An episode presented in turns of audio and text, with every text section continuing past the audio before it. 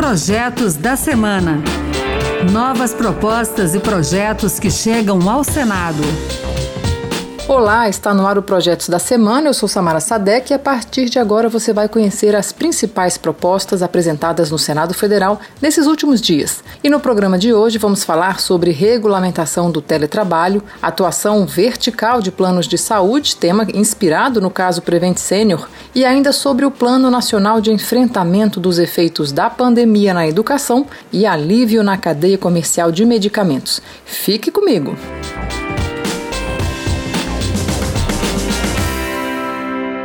Já que estamos num momento de muito debate sobre impostos no Brasil, o programa começa por aí, com um projeto do senador Nelsinho Trade, do PSD de Mato Grosso, que beneficia o setor de medicamentos. A ideia é promover a alíquota zero de piscofins sobre toda a cadeia comercial menos aos fabricantes e importadores, que seguem pagando a alíquota de 12%.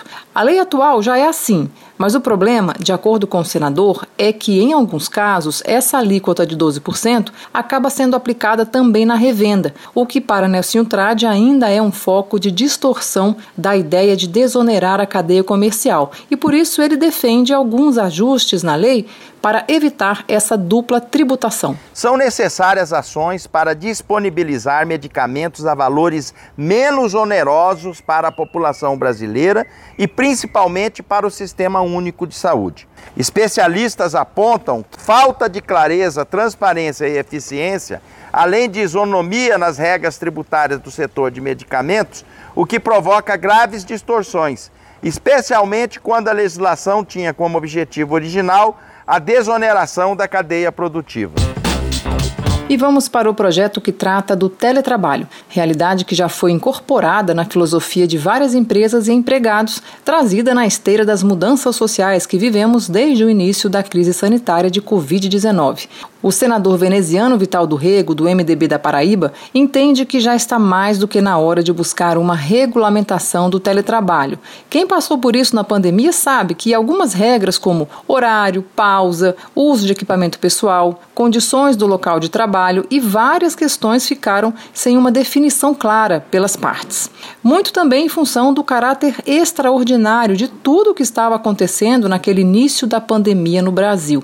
A proposta do senador é é trazer para a lei trabalhista principal, a conhecida CLT, deveres e direitos para empregadores e empregados, definir a diferença de teletrabalho, trabalho remoto ou trabalho em domicílio e estipular parâmetros para os contratos de trabalho nessas modalidades. Pelo projeto, as partes devem definir um local fixo para o exercício do trabalho, as condições de uso dos equipamentos necessários, indenização pelo custo com energia, internet, telefonia entre outros pontos. Mas o senador veneziano Vital do Rego aproveitou essa curta semana pós-feriadão para apresentar vários projetos. E outro que vamos destacar abre caminho para uma nova prática quando o assunto é privacidade e proteção ao domicílio. Só que desta vez o senador acrescenta o termo domicílio virtual a esse entendimento já comum quando o assunto é a casa de alguém ou uma propriedade física. O senador pretende estender o conceito de inviolabilidade também a meios como smartphones, computadores e tablets.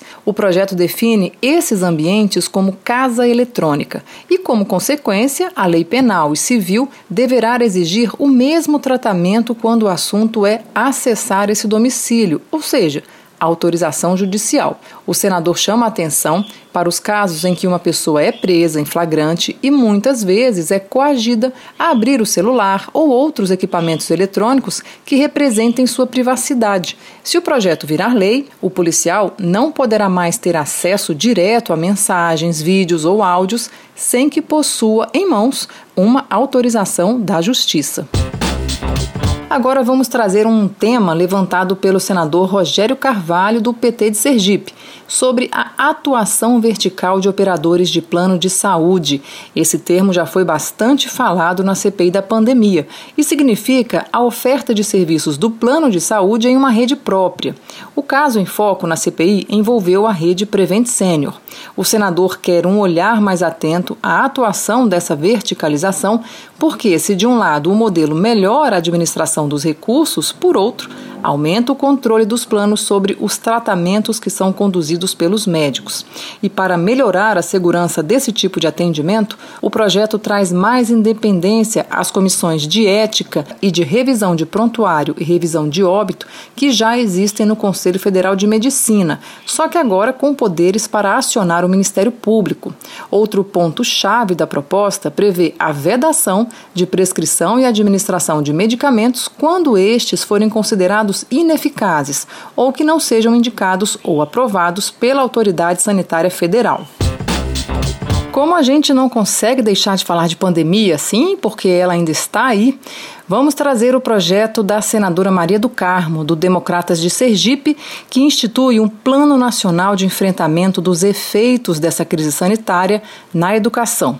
Já que nesse momento tanto se fala em retorno presencial às aulas, o que a senadora propõe é um acompanhamento desse processo para garantir qualidade no ensino.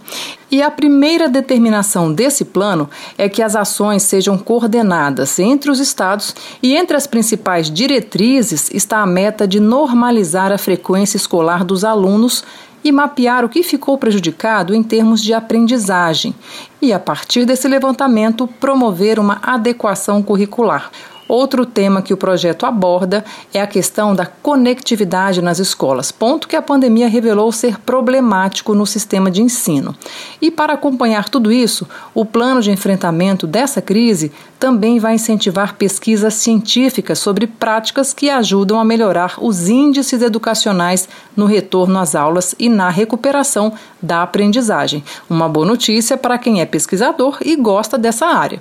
O projeto inclui ainda a criação de prêmio para cidades com melhores resultados e promete vantagem na distribuição do que é arrecadado com ICMS, o Imposto sobre Circulação de Mercadorias. A ideia aqui é buscar a regulamentação da norma que condiciona a divisão entre os municípios de acordo com a melhoria nos indicadores de aprendizagem. Quanto maior o nível de aprendizagem, mais peso na hora de receber o dinheiro recolhido com o ICMS. E já que falamos de dinheiro, todas as ações previstas no plano de enfrentamento dos efeitos da pandemia na educação serão custeadas com o próprio orçamento já garantido na Constituição, como a parte obrigatória para a área educacional. E ainda falando de pandemia, Vale registrar a criação da Frente Parlamentar Observatório da Pandemia de Covid-19. É uma iniciativa que deriva dos trabalhos da CPI e esse grupo teria como finalidade justamente fiscalizar e acompanhar os desdobramentos jurídicos, legislativos e sociais da comissão. Também caberá a este observatório o recebimento de novas informações e denúncias sobre irregularidades e erros no combate à pandemia como explica o senador Randolph Rodrigues, da Rede Sustentabilidade do Amapá, vice-presidente da CPI e um dos integrantes do futuro observatório. Seria algo informal, porque não tem esse instituto formalmente.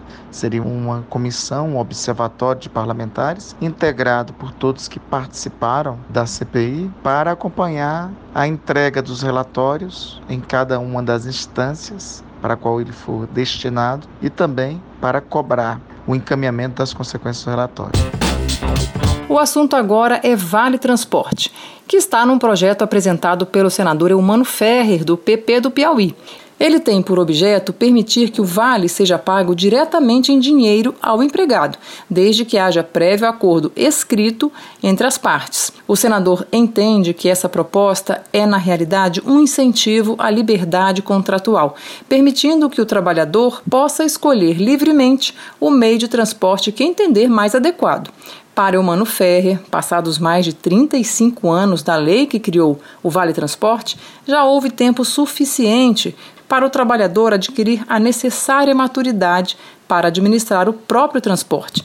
Ele acredita que vai facilitar a vida do empregado e, ao mesmo tempo, dar um pequeno alívio no custo de operacionalização para o empregador que emite o vale. E antes de terminar, vale a pena registrar o projeto que chegou da Câmara dos Deputados e cria o Dia Nacional de Prevenção ao Acidente Vascular Cerebral. A data sugerida é o dia 29 de outubro, que já é uma data mundial sobre a doença. O objetivo é trazer mais uma razão para falar de um problema que poderia ser evitado em 90% dos casos. E o Projetos da Semana fica por aqui. Você pode participar das leis do país. Acesse o E-Cidadania no site do Senado, leia as propostas e vote. E que tal apresentar uma ideia, que pode até virar um projeto de lei? Acompanhe o programa Projetos da Semana na Rádio Senado toda sexta-feira, às duas da tarde, e também na internet. É só entrar no site da rádio e baixar o áudio para escutar quando quiser. O podcast também está nas principais plataformas. Muito obrigada obrigada pela companhia. Eu sou Samara Sadek e este foi o Projetos da Semana. Projetos da Semana. Novas propostas e projetos que chegam ao Senado.